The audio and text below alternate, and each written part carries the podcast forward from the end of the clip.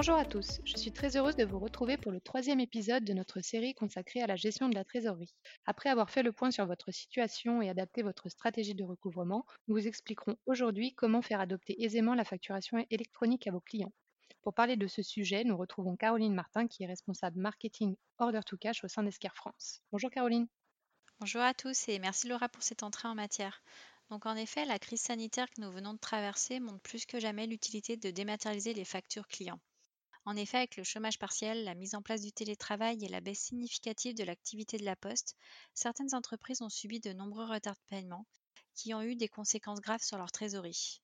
Nous ne sommes malheureusement pas à l'abri d'une nouvelle crise dans les prochains mois ou dans les prochaines années.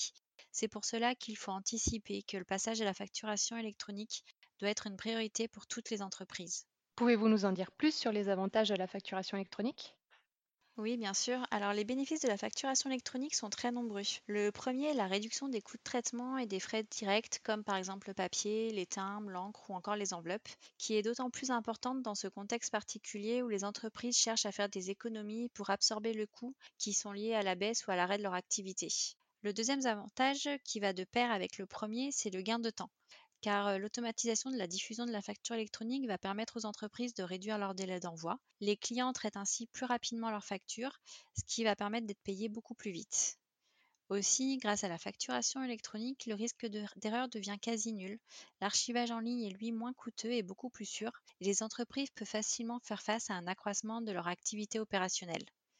De plus, elle va permettre de rester en conformité avec la réglementation qui, elle, évolue constamment. Pour résumer, l'objectif de la facturation électronique est vraiment de permettre une diffusion plus rapide, plus fiable et plus efficace de vos factures, de réduire euh, les coûts de traitement et ainsi de vous faire payer plus rapidement. Quels conseils donneriez-vous aux entreprises pour passer à la facturation électronique et booster ainsi le taux d'adoption de leurs clients?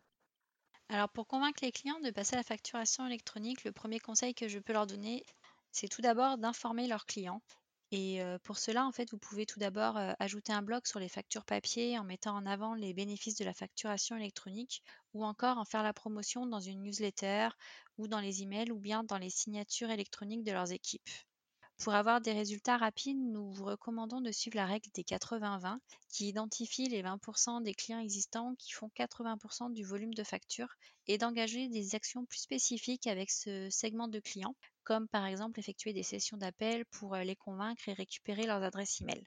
Pour les nouveaux clients, l'acceptation de la facturation électronique peut se faire de manière tacite, c'est-à-dire que si le client reçoit une euh, facture au format électronique et qu'il la paye, alors il donne indirectement son accord pour recevoir ses factures dans ce format-là.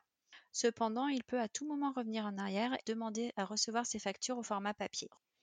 Vous pouvez également inclure une phrase sur tous les nouveaux accords et contrats clients où il va y avoir une signature pour euh, demander une adresse email pour envoyer leur facture au format électronique. Il est également possible de l'insérer dans les contrats de renouvellement. Pour les clients qui, eux, sont réticents et qui ont encore besoin de recevoir leur facture au format papier, donc par courrier, vous pouvez éventuellement les encourager à passer à la facturation électronique en appliquant des frais administratifs à chaque envoi de facture papier. Vous pouvez également envoyer systématiquement une copie de la facture par email à votre contact du service comptabilité. Aussi, il peut être judicieux de faciliter le paiement de vos clients en leur proposant différents moyens de paiement en ligne, tels que par exemple un paiement par carte bancaire ou par prélèvement CEPA, qui seront directement accessibles depuis le portail web. Beaucoup de choses sont possibles et beaucoup de choses sont réalisables. Aussi, rappelons que l'obligation de la facturation électronique pour les échanges B2B arrive à grands pas. En effet, elle va rentrer en vigueur de manière progressive entre le 1er janvier 2023 et le 1er janvier 2025.